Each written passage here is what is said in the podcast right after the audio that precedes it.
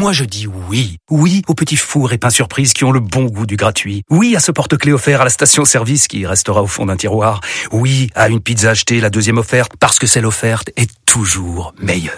On préfère tous quand c'est gratuit. Chez Skoda, profitez de deux mois de loyer offert sur une sélection de modèles jusqu'au 31 mars. Portes ouvertes ce week-end.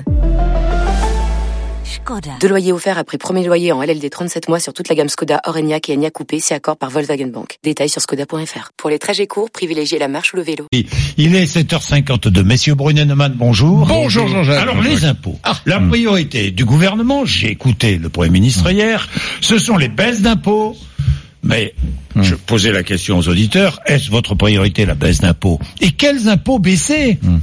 Eric, Mais, mais c'est- vous, c'est une priorité pour vous Ah ou oui, c'est une priorité. Bien sûr que c'est une priorité. Sauf qu'on on ne peut pas baisser les impôts en France. C'est impossible.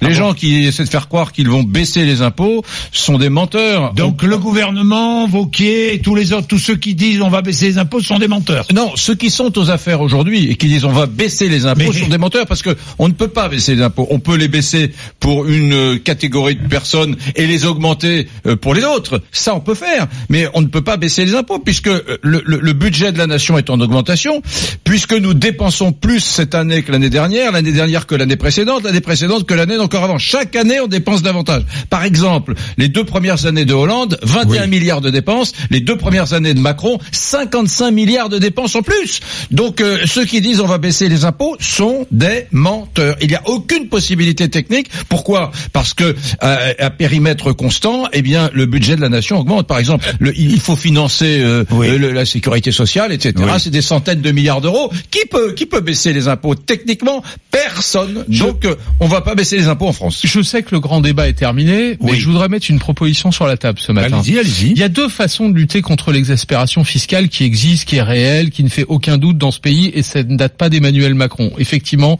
on baisse les impôts. Avant de baisser les impôts, je fais une proposition. De la même manière que chaque année vous vous faites, vous remplissez votre déclaration d'impôt, eh bien je suggère que l'État, votre déclaration de revenus, donc pour les impôts, je suggère que l'État fasse chaque année une déclaration d'utilisation de nos impôts. Oui, c'est vrai. Je vais vous prendre un exemple. C'est vrai. Quelle, quelle famille française, quel foyer fiscal sait par exemple qu'en moyenne, chaque Français coûte 3000 euros de frais médicaux à la collectivité par personne? Qui sait qu'un enfant que l'on met à l'école coûte très exactement euh, 6000 euros par an, 8500 quand il est au collège, 11 000 quand il est au lycée. Je prends une famille de quatre personnes, un couple, deux enfants, un enfant à l'école, un enfant au collège. Euh, ça fait 14 500 euros plus 12 000 euros de frais de santé, 26 500 euros. Quel couple peut se payer ça? Aucun. Ou très peu. Et donc, de la même manière que vous déclarez vos impôts, vos revenus, il faudrait que l'État déclare l'utilisation de vos impôts. Et tout à coup, je pense que le non-consentement à l'impôt commencerait Chacun à... serait comme- plus responsable. Voilà. Et pardon, Eric, Mais non, hein, monsieur, mais je- faire, exactement Non, la même chose lorsque ça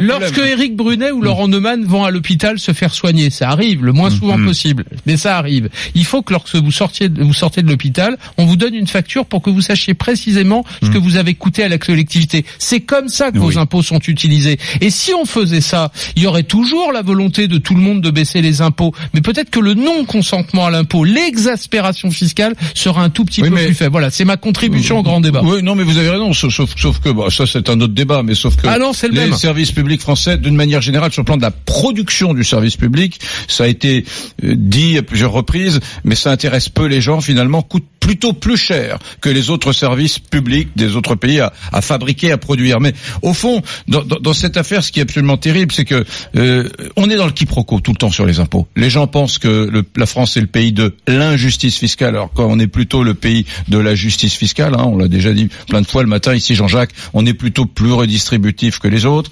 Donc, donc il y a le quiproquo permanent et les politiques sont pas très sont pas très honnêtes sur les impôts. C'est-à-dire raison, que on a dans les aux deux extrêmes et un peu partout des gens Ouais. qui disent ouais, il y en a marre, il faut Oui, plus de justice mais- fiscale et ils attisent, Bah, et ils mettent de l'huile sur le feu. La réalité. Les politiques sont toujours, Ah. malheureusement, Notamment- pas toujours, mais notamment sont Eric, dans la posture, fiscale, sur la dans la posture. Notamment, Eric a raison. fiscale, C'est la honte.